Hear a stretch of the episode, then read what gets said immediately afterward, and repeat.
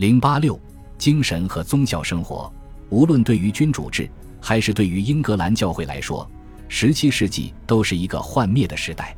在一六八八至一六八九年的光荣革命时期，英格兰教会失去了他在一六零三年获得的知识、道德和精神层面的权威。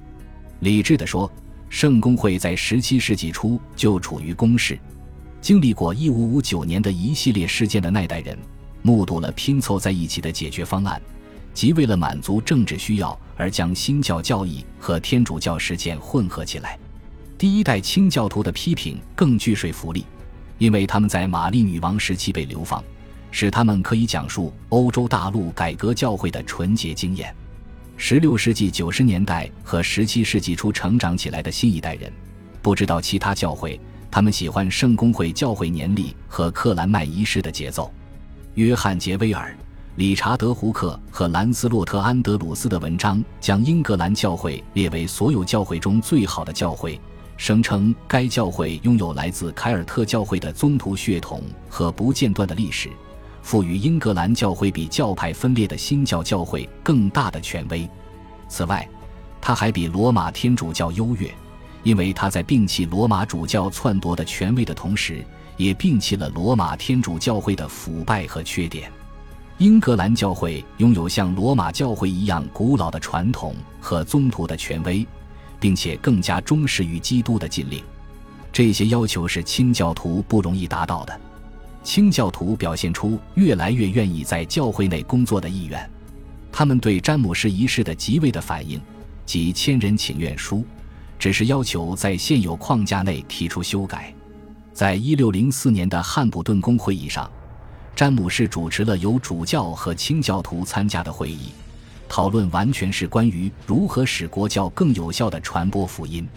清教徒渴望拥有一个虔诚的国王，像一千二百年前的君士坦丁大帝一样，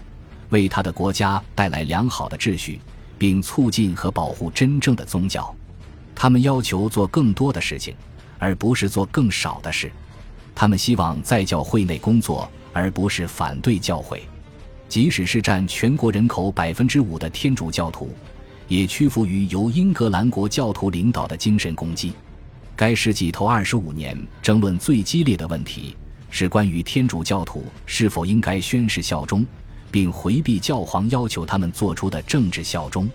争论的结果是，英格兰国教徒的观点获胜。虽然天主教徒仍坚持自己的信仰，但是他们放弃了政治抵抗。火药阴谋事件是最后一个真正的天主教阴谋。随着英格兰天主教越来越不受武装神职人员的控制，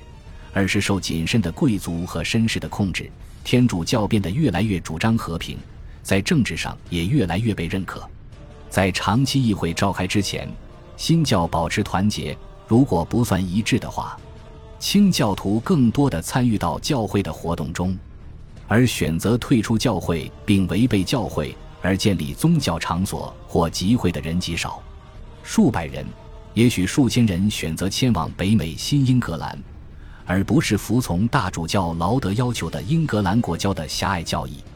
但是没有出现分裂现象。内战和政权空白时期，不仅英格兰国教出现了瓦解。英格兰的清教也出现了瓦解，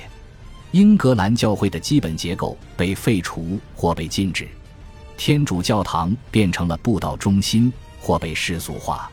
在成千上万的教区里，尽管旧的仪式和庆典被禁止，但仍在延续。但教会领导人失去了他们的勇气，主教逃离、躲藏起来或保持沉默，他们去世后也没有人代替他们。到一六六零年，幸存的主教年龄都在七十岁以上。英格兰国教的主教成了濒危物种，但那些梦想用像马萨诸塞、苏格兰或日内瓦那样的加尔文教取代英格兰国教的人感到失望。议会设想的长老会制度也夭折了。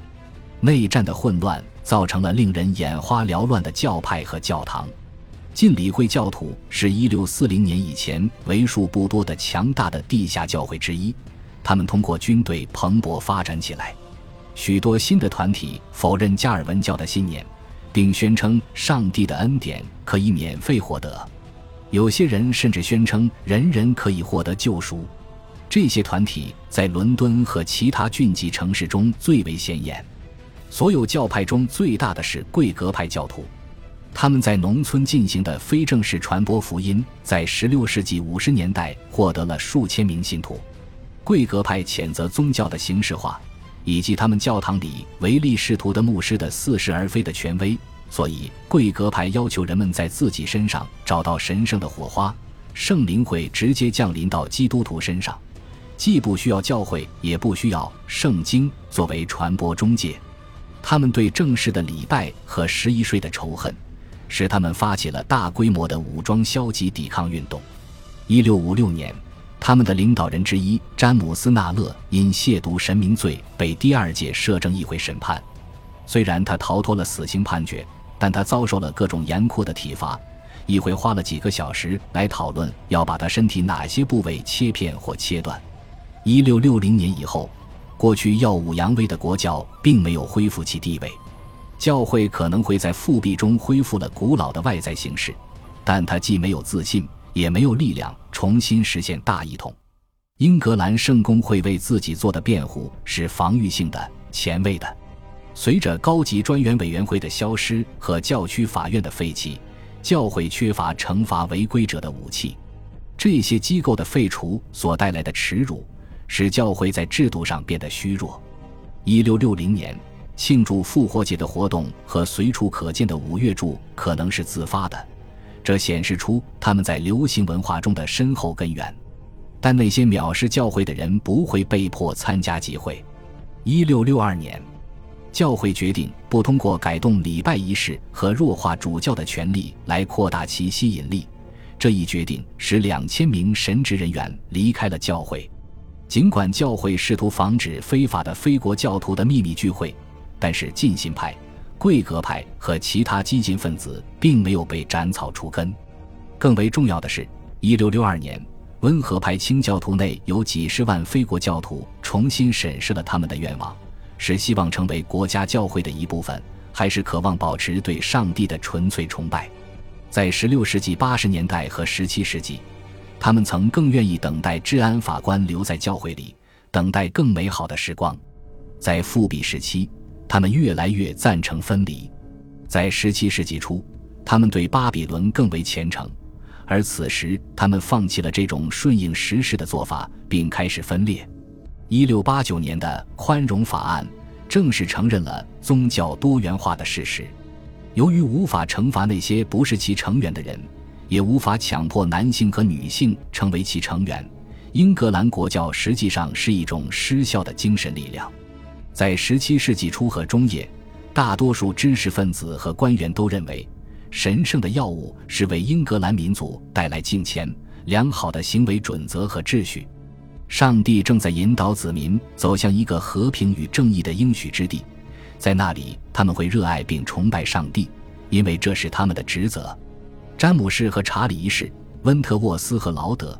皮姆和克伦威尔都怀着同一个愿景，那就是人类通过勇敢面对神圣挑战，可以建立一个更美好的世界。所有的政治作品都充斥着这样的思想：上帝存在于他的创造物中。以及在人类历史中和神意里，人们深深地感受到上帝的活动。莎士比亚的戏剧、多恩的诗歌、亨利·帕克和年轻的约翰·米尔顿的思想都宣告了同样的观点。马洛的戏剧是唯一没有证明这一规则的作品。在政权空白期，这样的希望没有幸存下来。弑君的创伤使得保皇派不再信仰上帝的神意。激进分子在一六六零年经历的深层次的背叛感，很大程度上解释了他们之后的政治沉默。神之恩宠得到证实，却又遭到背叛，这给他们的心理带来了巨大的痛苦。相反，大多数清教徒和他们的后嗣融入了上帝的国度，他们接受了世界是充满罪恶的，是不完美的。每个饱含泪水的人。都必须通过在自己内心建造一座恩典圣殿来寻求个人安宁。人们接受了教会和国家的能力是有限的这一事实，这是十七世纪末占主导地位的意识形态。这在以下情况中是显而易见的：如查理二世偏颇的世界观与他深邃的个人神秘主义结合的方式，主教和神职人员的自由主义，以及非国教徒放弃寻求国教的要求。少数几个人继续寻求太平盛世，但是大多数人安于现状。约翰·米尔顿英勇地挑战上帝，因为上帝在17世纪40年代和50年代似乎引导了人民，但是在60年又背叛了他们。《失乐园》描述了一个让人堕落的万能造物主，《富乐园》描述了基督在荒野中所面对的诱惑，以及人类可能错误地用世俗方式传播福音。也许共和主义者被诱惑到了错误的道路上。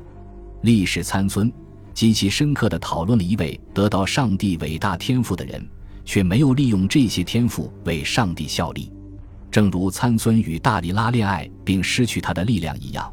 共和主义者在17世纪50年代因为肉体的欲望而分心，并失去了遵守上帝旨意的机会。但是，复辟时期更典型的清教徒作品是班扬的《天路历程》。这部小说涉及个人寻求安宁与救赎。恭喜你又听完三集，欢迎点赞、留言、关注主播，主页有更多精彩内容。